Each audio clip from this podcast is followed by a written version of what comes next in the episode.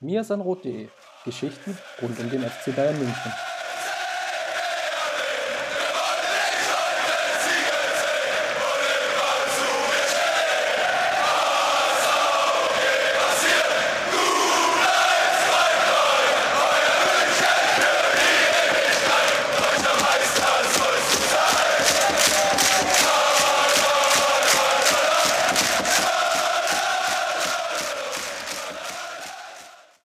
Servus und herzlich willkommen zum Mir sein Rot Podcast 257.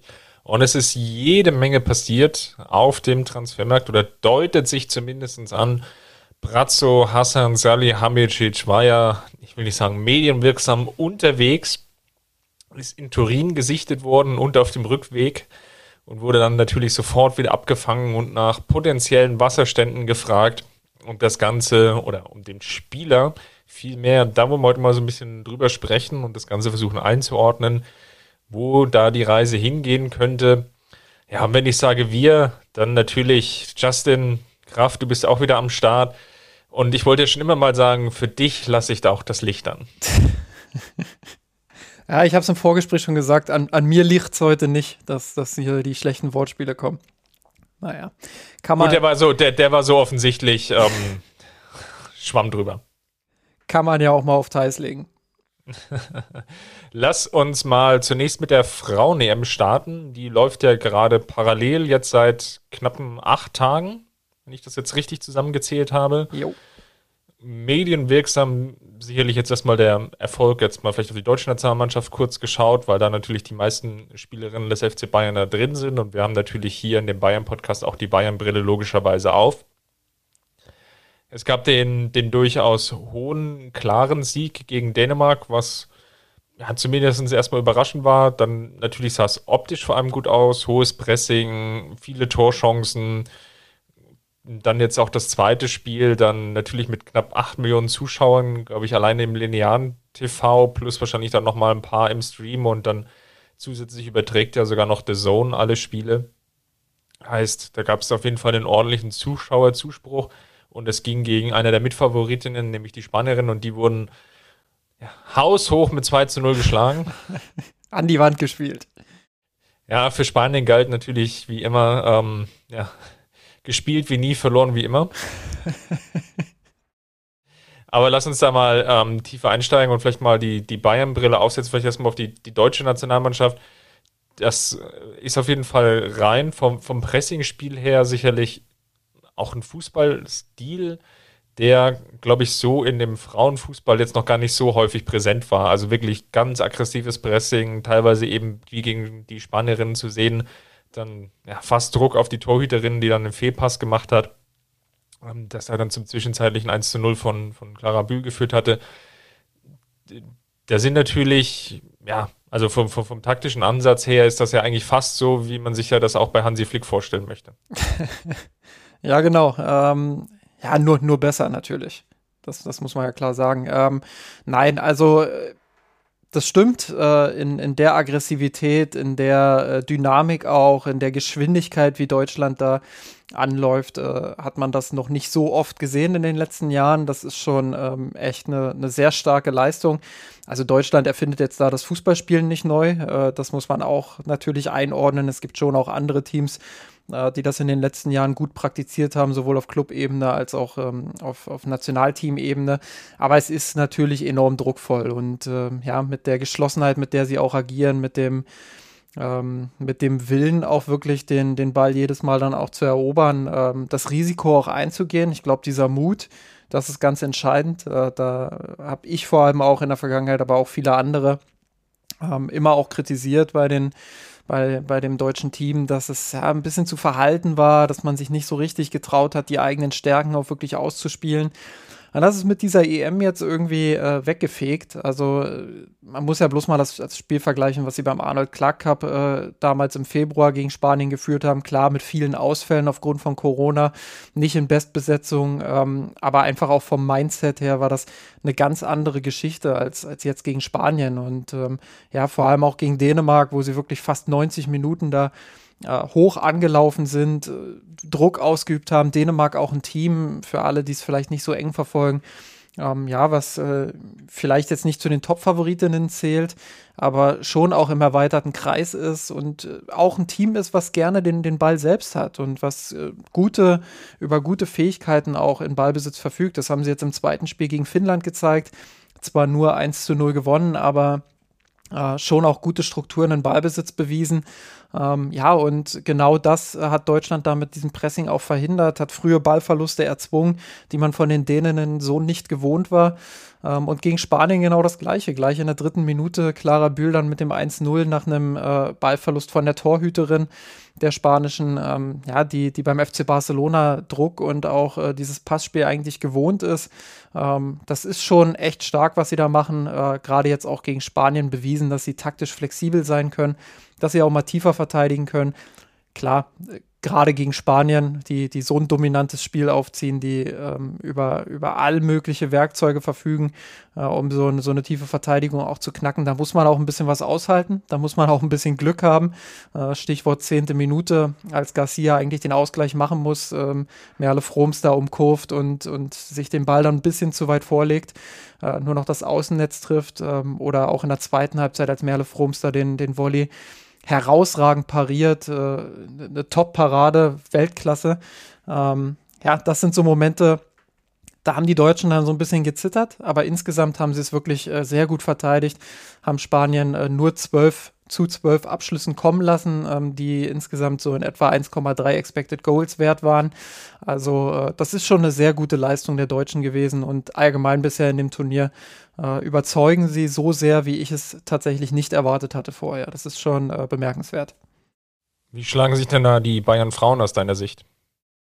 Ähm, ja, äh, Marina Hegering kann man ja jetzt nicht mehr nicht mehr dazuzählen eigentlich. Ähm, ja, war jetzt äh, eine Zeit lang bei den Bayern, hat da auch äh, gerade in ihrer Anfangszeit bewiesen, was sie für eine herausragende Innenverteidigerin ist. Wechselt jetzt leider zum VfL Wolfsburg. Ähm, da habe ich jetzt ehrlich gesagt schon Angst und Bange vor. Äh, Wolfsburg dann mit einer Innenverteidigung aus Hegering und äh, Dominik Jansen von den Niederländerinnen boah, das ist schon, das ist schon enorme Qualität. Ähm, und ja, also sie für mich bisher die beste Spielerin äh, der Deutschen, weil sie einfach hinten ähm, das Heft des Handelns in der Hand hat, wie man mal so schön sagt, ähm, viel dirigiert, die Abwehr zusammenhält. Äh, viele Zweikämpfe gewinnt, aber auch in Ballbesitz eine unfassbare Ruhe hat, immer wieder gute lange Bälle und Diagonalbälle spielt. Ähm, ja, The Art of Defending, wenn man so will, also wirklich äh, eine Top-Leistung von ihr bis hier. Aber wenn wir jetzt zu den Spielerinnen kommen aus dem deutschen Team, die, ähm, die beim FC Bayern auch in der kommenden Saison spielen werden, würde ich bisher Julia Gwynn ein bisschen hervorheben, die jetzt gegen Spanien auch gezeigt hat, was es einfach auch gegen den hohes Pressing wert ist, wenn man ja eine Außenverteidigerin hat, die ähm, die dribbeln kann, die technische Fähigkeiten hat, die äh, sich befreien kann aus diesem Druck, die auch mal äh, was machen kann, was der Gegner oder die Gegnerin nicht so vorhersehen kann. Äh, und ja, da, da war sie wirklich sehr stark, ähm, auch defensiv äh, viele Zweikämpfe gewonnen. Ähm, das, das ist schon echt eine Topleistung bisher. Ich glaube, im ersten Spiel kann man noch Lea Schiller mit hervorheben, ähm, die sehr wichtig für das deutsche Pressing ist, die aber auch ähm, ja, mit ihrer Kopfballstärke bewiesen hat, dass sie bei Standards äh, enorm gefährlich ist. Ähm, ja, auch aus dem ersten Spiel Lina Magul, die eine tolle Leistung gezeigt hat, vor allem im Pressing in der Arbeit gegen den Ball. Das wichtige 1 zu 0 auch erzielt hat, da den Dosenöffner für das Turnier quasi. Ähm, mit viel Dynamik auf dem Platz. Ähm, ja, das, das äh, ist auch eine Top-Leistung gewesen jetzt im zweiten Spiel. Ich glaube auch wegen der Knieprobleme, die sie hatte, äh, vorher im Vorfeld ähm, ja, zur Halbzeit ausgewechselt worden. In der ersten Halbzeit nicht ganz so auffällig gewesen. Äh, Clara Bühl bisher mit einer ich würde sagen, vorsichtig formuliert wechselhaften Leistungen gegen Spanien ähm, mit deutlich mehr Hochs als Tiefs, aber manchmal noch ein bisschen zu verspielt. Der ein oder andere Ballverlust zu viel. Ähm, defensiv vor allem sehr stark und engagiert, arbeitet viel mit nach hinten, unterstützt da ähm, Felicitas Rauch sehr, sehr gut. Ja, das sind so die Spielerinnen äh, aus deutscher Perspektive, die ich äh, beim FC Bayern aktuell hervorheben würde nach zwei Spieltagen. Nach den Siegen jetzt gegen Dänemark und Spanien ist man ja haushoher Turnierfavorit. Wen siehst du denn da noch? Auf jeden Fall die Französinnen, die ähm, ja, mit, mit 5 zu 1 gegen Italien gewonnen haben, nach der ersten Halbzeit schon 5-0 geführt haben. Äh, ja, ganz starke Leistung, sehr offensiv stark, schnell, vor allem schnell. Ich glaube, das hat man auch in der Champions League gesehen, als der FC Bayern auf Paris Saint-Germain getroffen ist. Äh, eine Diani dort, die rechts ein unfassbares Tempo hat, eine unfassbare technische Qualität. Der Ball klebt da fast am Fuß. Und gleichzeitig aber hinten auch eine Wendy Renard von, von äh, Olympique Lyon. Sehr erfahren, acht Champions League-Titel, äh, für mich aktuell die beste Innenverteidigerin der Welt. Ja, absolutes Komplettpaket, eine unfassbare Präsenz, äh, die jeden Ball äh, anzusaugen scheint. Äh, also mit Frankreich ist zu rechnen, wenn sie ähm, in der Kabine nicht wieder irgendwelche, irgendwelche Streitigkeiten haben. Das ist immer so dieses typische französische Thema, sowohl bei den Frauen als auch bei den Männern bei Turnieren. Ähm, ja, auch da gibt es so ein paar Geschichten, die ich jetzt aber nicht im Detail ausführen möchte. Oder zweites würde ich natürlich die Engländerinnen nennen, die jetzt ein, äh, ja, ein Riesenstatement gesetzt haben mit dem 8 zu 0 gegen Norwegen. Ich glaube, das dürfte sich äh, in der Fußballwelt auch so ein bisschen rumgesprochen haben. Ja, das war schon eine sehr beeindruckende Leistung. Ähm, hab dann auf Twitter geschrieben, äh, dass der FC Bayern ähm, eine mögliche Spielerin des Turniers da verpflichtet hat mit Georgia Stanway, die bisher in beiden Spielen eine sehr, sehr starke Leistung abgerufen hat, dort auch ähm, ja, auf so einer Achterposition extrem wichtig für den Ballvortrag ist, immer wieder sich in den Zwischenräumen auch anbietet, mit Dynamik dann auf die gegnerische Kette zugeht, äh, viel dribbelt, viel, viele Chancen kreiert und selbst abschließt. Also ja, eine absolute Topleistung auch von ihr. Da kann sich der FC Bayern auf eine sehr, sehr starke Fußballerin freuen. Und äh, dann würde ich mal gucken, äh, wir nehmen heute am Mittwoch auf. Bin gespannt, was die äh, Schwedinnen heute Abend machen. Auch da ja mit Hanna Glas eine Bayern-Spielerin vertreten. Ähm, ja, für mich eine, eine sehr äh, auf, auf sehr, sehr hohem Niveau eine sehr solide Mannschaft. Äh, solide hört sich immer so negativ an, aber ähm, ja, sehr kompakt, sehr defensiv stark, aber auch in der Offensive äh, mit vielen Stärken, mit einem variablen Spiel, vor allem in der ersten Halbzeit gegen die Niederländerin am ersten Spieltag ähm, haben sie eine gute Leistung gezeigt, am Ende dann so ein bisschen die Kontrolle über das Spiel auch äh, verloren. Insofern äh, muss man mal sehen, wie sie sich jetzt in dieses Turnier reinspielen, aber ja, mit den Schwedinnen ist immer zu rechnen, äh, haben die Silbermedaille bei Olympia geholt und ähm, ja, allgemein jetzt in den letzten Jahren auch mit extremer, extremer Konstanz ähm, überzeugt. Und als viertes, das ist dann auch der letzte Kandidat, würde ich immer noch die Spanierin sehen. Ähm, finde, dass sie gegen Deutschland äh, eine Top-Partie gemacht haben. Also Deutschland so hinten reinzudrücken und äh, Deutschland auch wirklich über viele Phasen des Spiels so in Schwierigkeiten zu bringen, ist nicht ganz so einfach. Deutschland hat zum richtigen Zeitpunkt die Tore gemacht, das war wichtig. Äh, aber man sollte auch nicht jetzt den Fehler machen und äh, Spanien deswegen unterschätzen. Klar, sie brauchen vorne dann auch so diesen letzten Punch. Das ist ja das, was du vorne äh, im Vorhinein auch so ein bisschen auf eine witzige Art und Weise zu Recht angemerkt hast, ähm, dass sie dass sie schon auch dann vorne die, die Dinger irgendwie reinmachen müssen. Ähm, aber sie erspielen sich Chancen, sie haben den Werkzeugkasten, um, um alle Arten von Defensivreihen wirklich auch zu knacken. Ähm, das macht immer noch Spaß zuzusehen. Ähm, und ja, das äh, muss man mal jetzt abwarten, wie sich das in der Offensive entwickelt. Ähm, Würde fast sagen, dass da äh, Jenny Hermoso ein Stück weit mehr fehlt als äh, Weltfußballerin Alexia Putellas. Ähm, mit aller Vorsicht und mit allem Respekt vor Putellas, die natürlich auch extrem wichtig für dieses Team ist. Und äh, es wäre natürlich auch gut für Spanien, wenn sie dabei wäre. Aber ja, es braucht dann eben vorne eine, eine richtige Nummer 9, die, die eine gewisse Präsenz hat und die dann eben auch die Tore macht. Und da geht mir Spanien aktuell ein bisschen zu schlampig mit den, äh, mit den Torszenen um. Und ja, das müssen sie in den Griff kriegen. Dann sind sie für mich auch eine der, eine der Top-Favoritinnen. Wer da auf jeden Fall mehr hören will, da bist du ja auch ganz, ganz stark involviert, ist ähm, im Rasenfunk, die jetzt einen größeren Teil oder die, die Frauen-EM jetzt auch aktiv begleiten. Und ja, vielleicht könnt ihr ja teilhaben, wie Justin gerade beschrieben hat, oder wenn ihr teilhaben wollt, an dem Stanway to Heaven, das dann richtig nach oben geht für die Engländerinnen.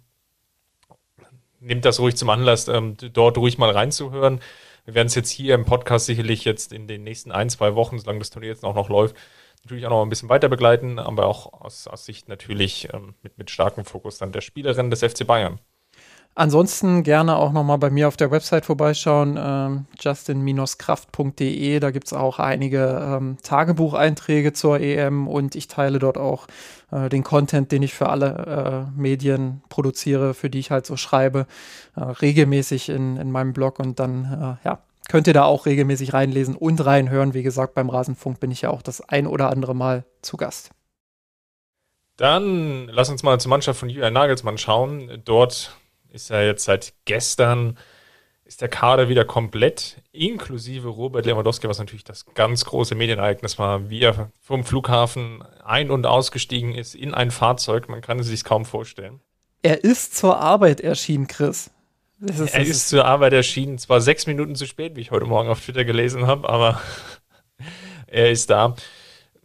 Lass uns mal die, die Lewandowski-Geschichte nochmal zur Seite schieben. Solange da, glaube ich, nichts geklärt ist, macht es da jetzt wenig Sinn, da natürlich hier im Podcast ja, allwöchentlich dann den, den Zwischenstand zu verkünden und dann zu gucken, wie ist denn da der aktuelle Temperaturcheck, sondern vielmehr mal auf die neue Saison blickend, ähm, denn ja, wie eingangs schon in der Einleitung erwähnt, Hassan Salihamidzic war unterwegs mit dem Geldkoffer in Norditalien, nämlich genauer gesagt bei Juventus Turin und hat dort die Turiner versucht zu überzeugen, ähm, Matej de Licht dem FC Bayern zur Verfügung zu stellen. Der Spieler hat eigentlich noch einen Vertrag bis 2024, wird jetzt ähnlich wie Robert Lewandowski Anfang, Anfang August dann, ja, er wird 23, Lewandowski dann 34. Und jetzt mal erstmal die, die Transfersumme, die da im Raum steht, irgendwas so zwischen 60 bis 80 Millionen. Da können wir dann vielleicht nachher nochmal in Detail drauf eingehen, aber ob ein Spieler das wert ist oder nicht. Was ist denn das Ziel rein sportlich hinter diesem möglichen Transfer oder der Verpflichtung? Ja, ich glaube, jemanden äh, mit einer anderen Präsenz im Spielaufbau zu verpflichten. Ähm, ja, De Licht war, war bei, bei Juventus Turin äh, jetzt nicht in seiner besten Verfassung. Ich glaube, das hat auch so ein bisschen äh, spielphilosophische Gründe, äh, dass Juve einfach nicht so dieses, dieses Setting um, um, ihn herum bieten konnte, wie es bei Ajax der Fall war. Also dieses äh, wirklich stark ballbesitzorientierte Spiel, äh, darauf äh, ausgelegt, mit Kurzpässen sich hinten, äh, von hinten nach vorne zu kombinieren. Das ist ja schon eher was, was man bei Ajax, aber auch ein Stück weit bei den Bayern vorfindet. Und ich glaube, der Hintergedanke ist einfach, ja, dass äh, die bisherige Verteidigung nicht spielstark genug war. Ähm, ein zweiter Gedanke könnte natürlich sein, dass, ähm, ja, dass man sich von Delicht so ein bisschen das, äh, dieses Element des, äh, des Abwehrchefs erhofft. Also klar, er ist noch ein sehr junger Spieler. Der Leuchtturm Spieler. sein, meinst du? genau. Er ist noch ein sehr junger Spieler. Er muss sich da erstmal reinentwickeln, glaube ich. Äh, kann man nicht erwarten, dass er jetzt kommt und sofort äh, den Ton angibt aber vom Typus her und wie er sich gibt auf dem Feld, ähm, ist das schon jemand, der in diese Rolle reinwachsen kann. Und ähm, ja, deshalb äh, glaube ich, will man diese Chance ergreifen, ähm, wenn sie denn da ist und sie scheint ja aktuell auch da zu sein. Ja, du hast es schon angesprochen, was sicherlich jetzt dafür spricht, dass es einen Transfer gibt, ist, Juve ist natürlich auch stark gebeutelt ähm, von der kompletten Corona-Pandemie hat dort natürlich auch Einnahmen gehabt, die sie ja jetzt oder mit, mit Einnahmen geplant, die sie logischerweise nicht erzielt haben. Hinzu kam jetzt eine Phase, wo sie auch sportlich nicht mehr so erfolgreich waren. Und ja, auch, glaube ich, auf dem Trainerstuhl jetzt nicht, nicht ganz glücklich unterwegs waren, jetzt wieder bei Allegri gelandet sind, der aber wesentlich defensiver spielt. Und das ist genau das, was du jetzt angesprochen hast. Glaube ich, für die Spielweise oder das, was dir die Licht bieten kann, sicherlich nicht ganz optimal ist. Ja, es ist so ein Spieler, du hast jetzt den, den Aufbau schon sehr stark hervorgehoben. Ich würde auch noch die, die Defensive hervorheben. Er ist natürlich jemand, der auch viele 1 gegen 1 Duelle für, für sich entscheiden kann, der wirklich schwer austribbelbar ist. Ich habe irgendwo, ich glaube auf Spox, die hatten eine Statistik gebracht oder ich glaube von, von Opta kamen die Daten initial dass er nur alle 800, 900 Minuten mal ausgetribbelt wurde jetzt in der Serie A. Hängt natürlich sicherlich auch damit zusammen, dass Juve insgesamt kompakter steht und dann die Wahrscheinlichkeit, dass du einen Innenverteidiger austribbelst, dann vielleicht ähm, ja, eher tendenziell geringer ist als jetzt bei einer Mannschaft, die sehr hoch steht. Aber er ist natürlich auch ein Spieler, der sehr, sehr resolut Zweikämpfe führen kann. Also im, im weitesten Sinne kann man ihn da vielleicht sogar noch mit Hernandez vergleichen.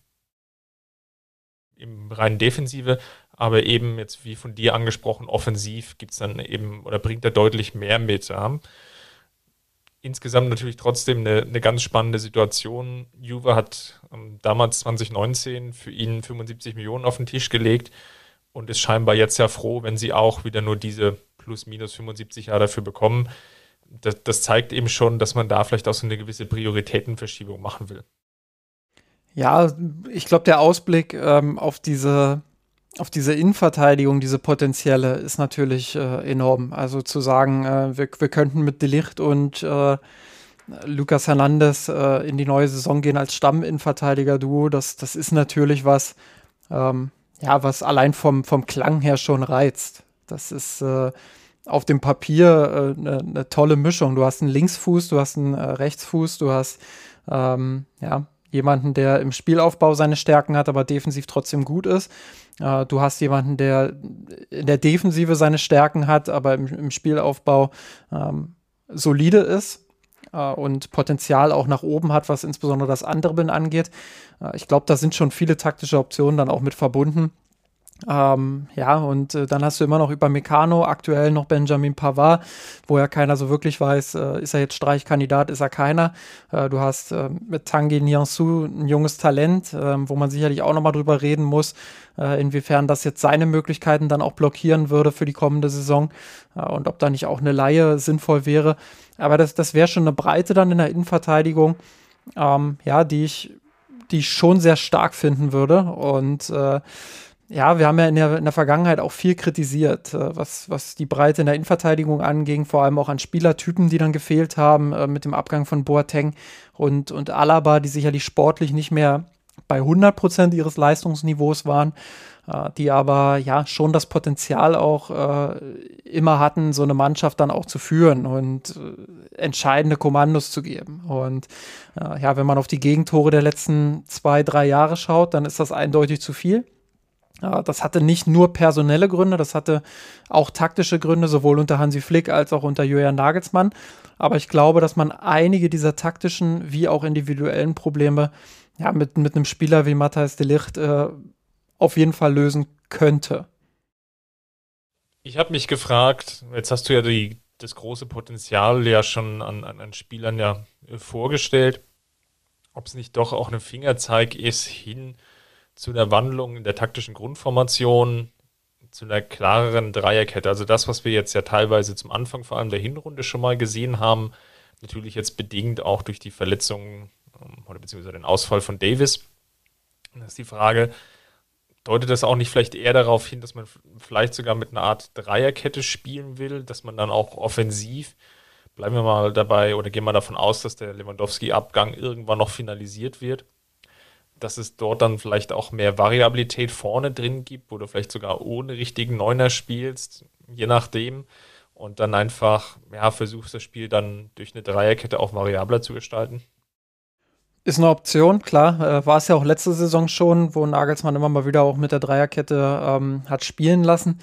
Ähm, ich bin mir noch nicht ganz sicher, ehrlich gesagt, was jetzt da seine Präferenz ist. Äh, als er zum FC Bayern kam, hat er in den ersten Monaten sehr stark auf ein Viererkettensystem gesetzt, äh, hat dort auch immer wieder mit diesen einrückenden Außenverteidigern gespielt. Äh, da musste Davies sehr häufig von der linken Seite einrücken, äh, was ihm nicht ganz so gelegen hat. Jetzt hat man aber mit Masraoui einen Rechtsverteidiger, der, der das sehr gut kann, der auch in seiner Karriere äh, schon häufiger mal im Zentrum gespielt hat, der weiß, wie die Mittelfeldräume zu besetzen sind, ähm, der einfach auch andere Anlagen mitbringt äh, für so eine Rolle als Alfonso Davis. Ähm, da, da, könnte man sicherlich noch mal einen Versuch starten und sagen, okay, vor allem gegen tiefstehende Gegner ähm, diese Viererkette aufstellen und dann mit diesen einrückenden Innenverte äh, Außenverteidigern spielen ähm, und ja, dann diese 2-3-Struktur im Aufbau, dann äh, davor auch wieder so eine, so eine Art 2-3-Struktur äh, im Mittelfeld und Sturm. Das könnte schon Sinn ergeben. Äh, gleichzeitig sehe ich aber auch den Punkt, den du gemacht hast,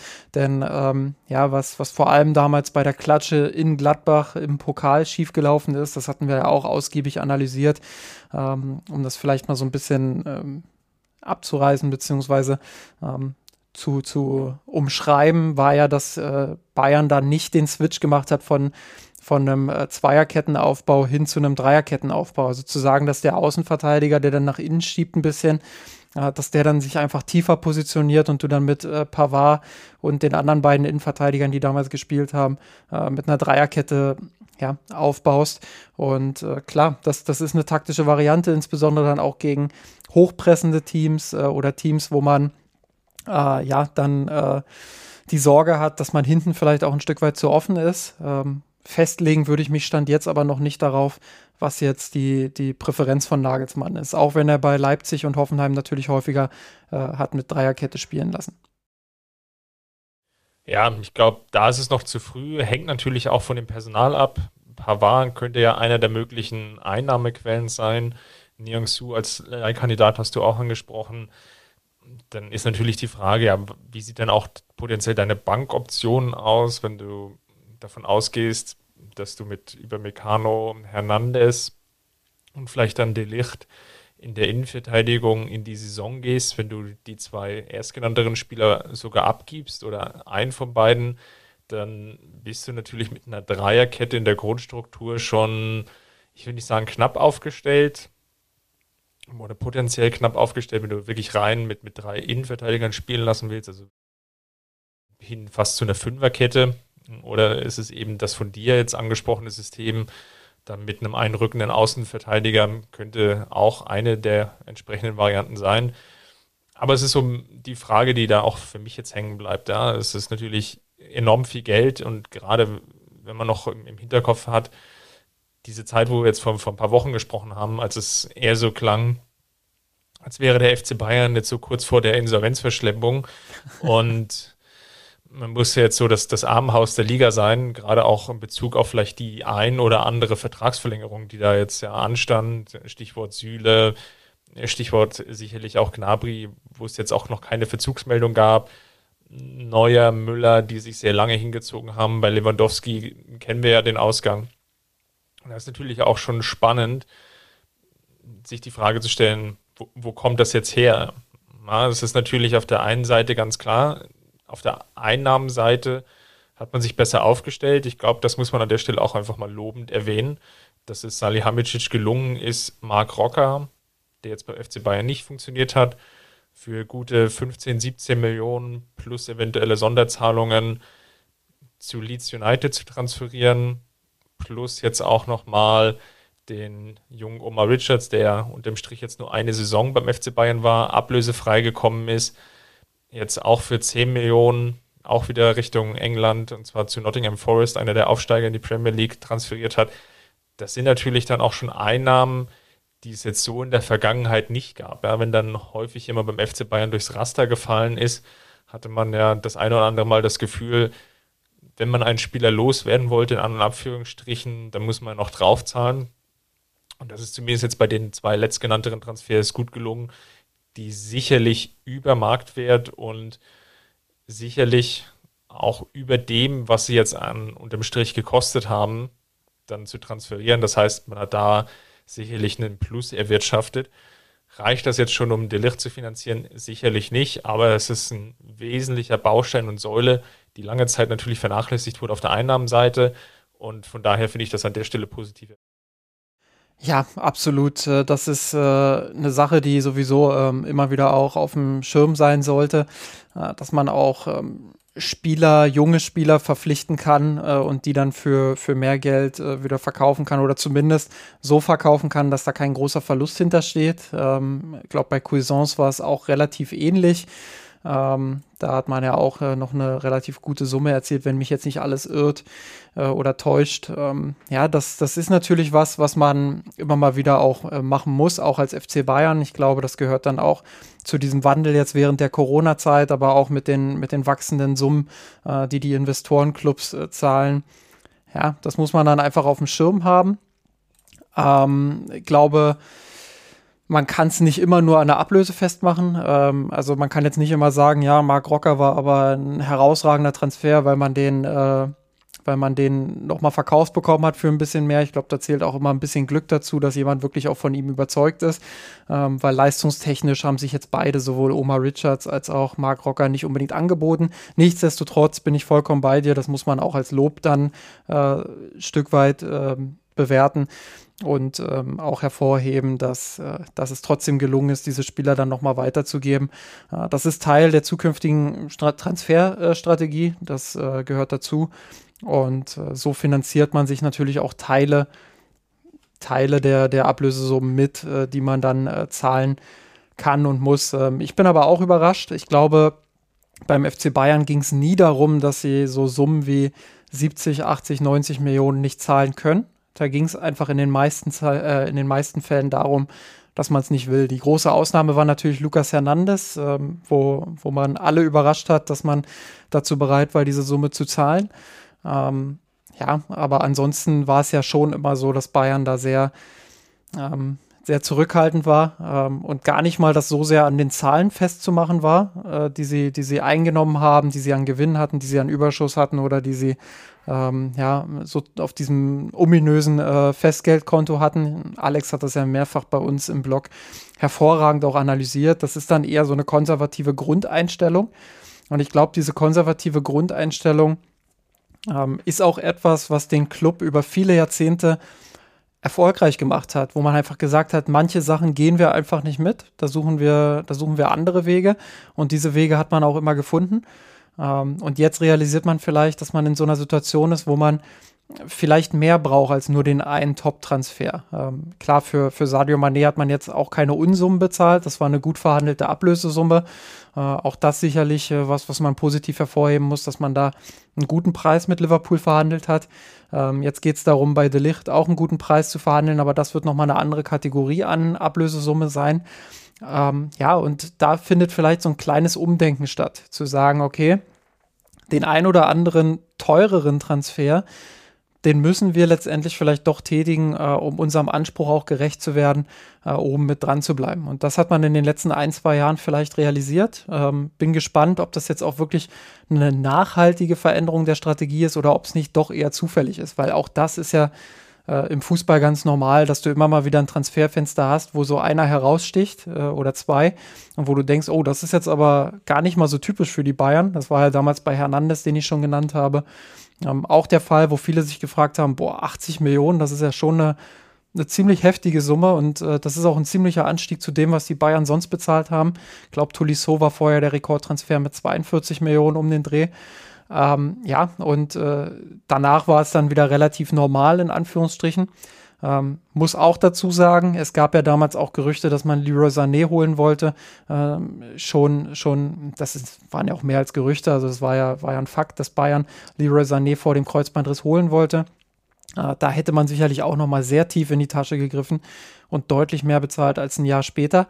Ähm, aber ja, äh, grundsätzlich äh, bin ich gespannt, wie sich das jetzt in den nächsten Jahren und Transferperioden auch entwickelt ähm, und wie viel Bayern dann auch wirklich bereit ist äh, zu bezahlen und auszugeben. Und wie sie das natürlich dann auf der Einnahmenseite auch kompensieren.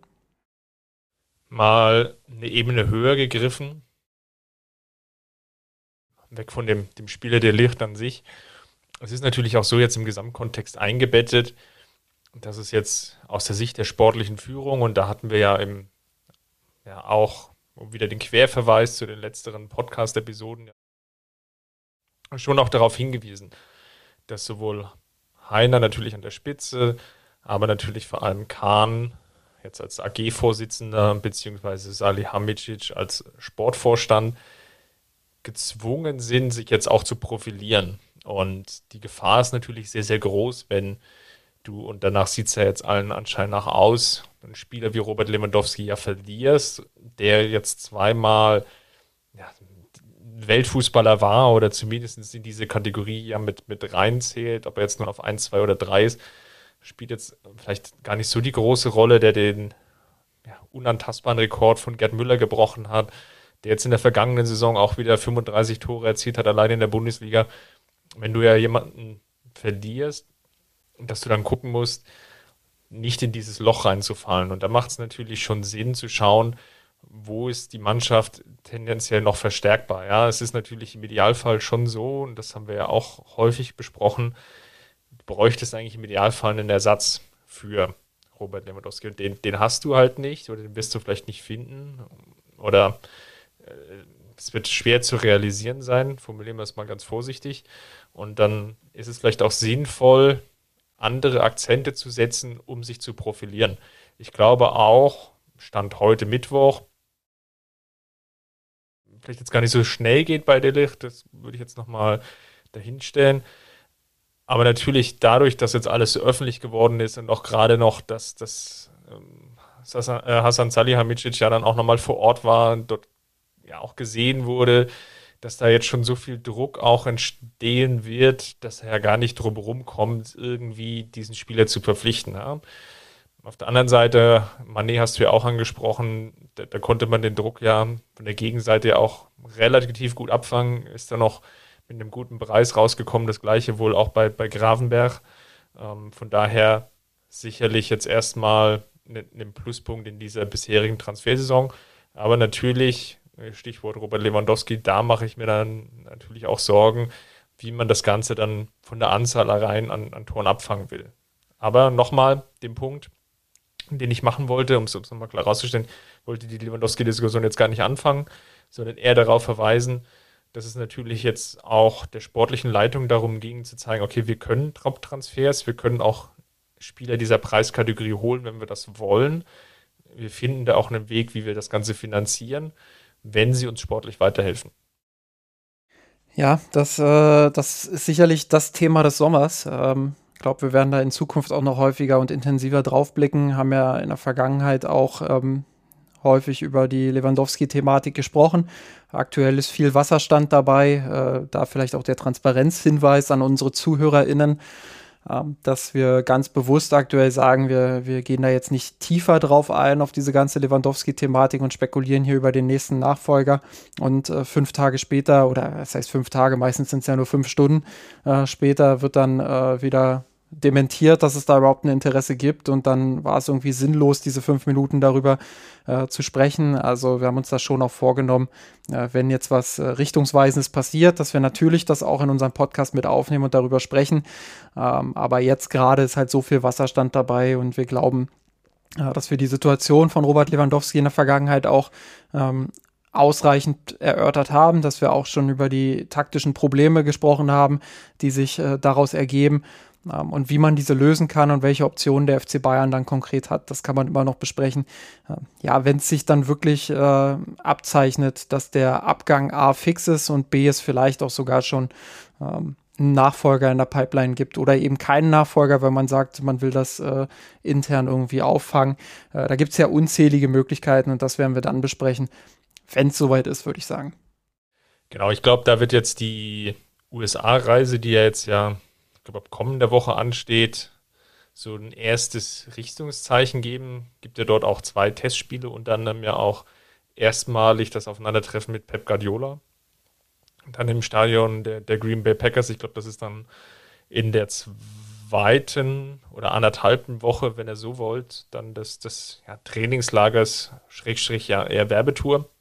Und natürlich dann auch der Supercup, wenn dann auch natürlich oder wird zeigen, ja, wie, wie, dann sich das Julian Nagelsmann taktisch tendenziell auch vorstellt. Ja. Ist natürlich jetzt durch die WM oder die WM, die jetzt ja nicht stattfindet diesen Sommer, haben wir ja dann auch einen relativ frühen Saisonstart. Erstes Pflichtspiel, wie schon angesprochen, jetzt Richtung Ende Juli. Die Vorbereitungszeit ist auf der einen Seite jetzt nicht so lang, auf der anderen Seite sicherlich erstmal positiv hervorzuheben, dass es durchaus für die ja, Nicht-Nationalspieler und selbst für die Nationalspieler einfach jetzt auch eine längere Pause gab, wo sie mal durchschnaufen konnten. Und ich hatte jetzt schon den Eindruck, dass das jetzt erstmal wieder mit, mit relativ starker Motivation rangeht.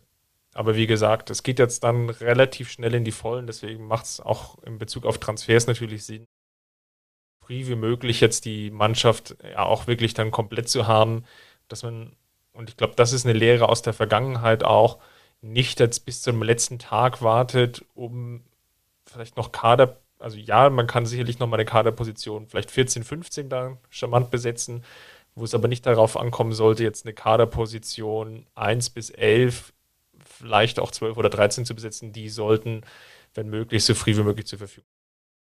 Ja, auch da ein kleiner Transparenzhinweis. Ich habe ja für die, für die elf Freunde ähm, wieder so Kurzfragen beantwortet, die immer in so einem äh, Saisonvorausblick äh, ja, erscheinen, wo dann Leute von Twitter oder von Blogs oder äh, ähnlichem dann eben äh, diese Fragen auch beantworten auf eine humorvolle Art und Weise, also immer mit einem großen Augenzwinkern. Ähm, und da habe ich bei einer einer Frage oder ein Satz, den man zu Ende führen sollte, war irgendwie, was, was macht dein Club am, am Deadline Day oder sowas ähnliches. Ähm, ja, und da habe ich äh, geschrieben, ähm, das BWL-Wörterbuch rausgraben, um die Transfers von der Resterampe äh, zu rechtfertigen. Ähm, also da würde ich sagen, der ist nicht ganz so gut gealtert. Ähm, ist, ja, ist ja auch gut, äh, dass der FC Bayern da aus der Vergangenheit gelernt hat. Ähm, ja, ich denke mal, äh, dass das äh, so in der Form jetzt vor zwei, drei Monaten nicht zwingend zu erwarten war, dass man so tief in die Tasche greift und wirklich auch äh, so große Namen an der Angel hat. Äh, klar, der Delicht-Transfer muss jetzt erstmal auch über die Bühne gehen. Ähm, keine Frage. Aber mit Manet hat man natürlich schon mal äh, einen sehr, sehr starken Spieler auch verpflichtet. Ähm, mit mit äh, Masraoui und Gravenberg auch gut nachgelegt äh, auf, auf Positionen, die sehr wichtig sind. Also bisher äh, muss man sagen, äh, macht der FC Bayern einen guten Eindruck, was, was das Transferfenster angeht. Gut, dann lassen wir das Ganze mal so stehen. Ich glaube, die Personalie Tell, die ja auch gehandelt wurde, da werden wir in einer unserer nächsten Telcos dann mal drauf schauen wenn das Ganze etwas klarer ist.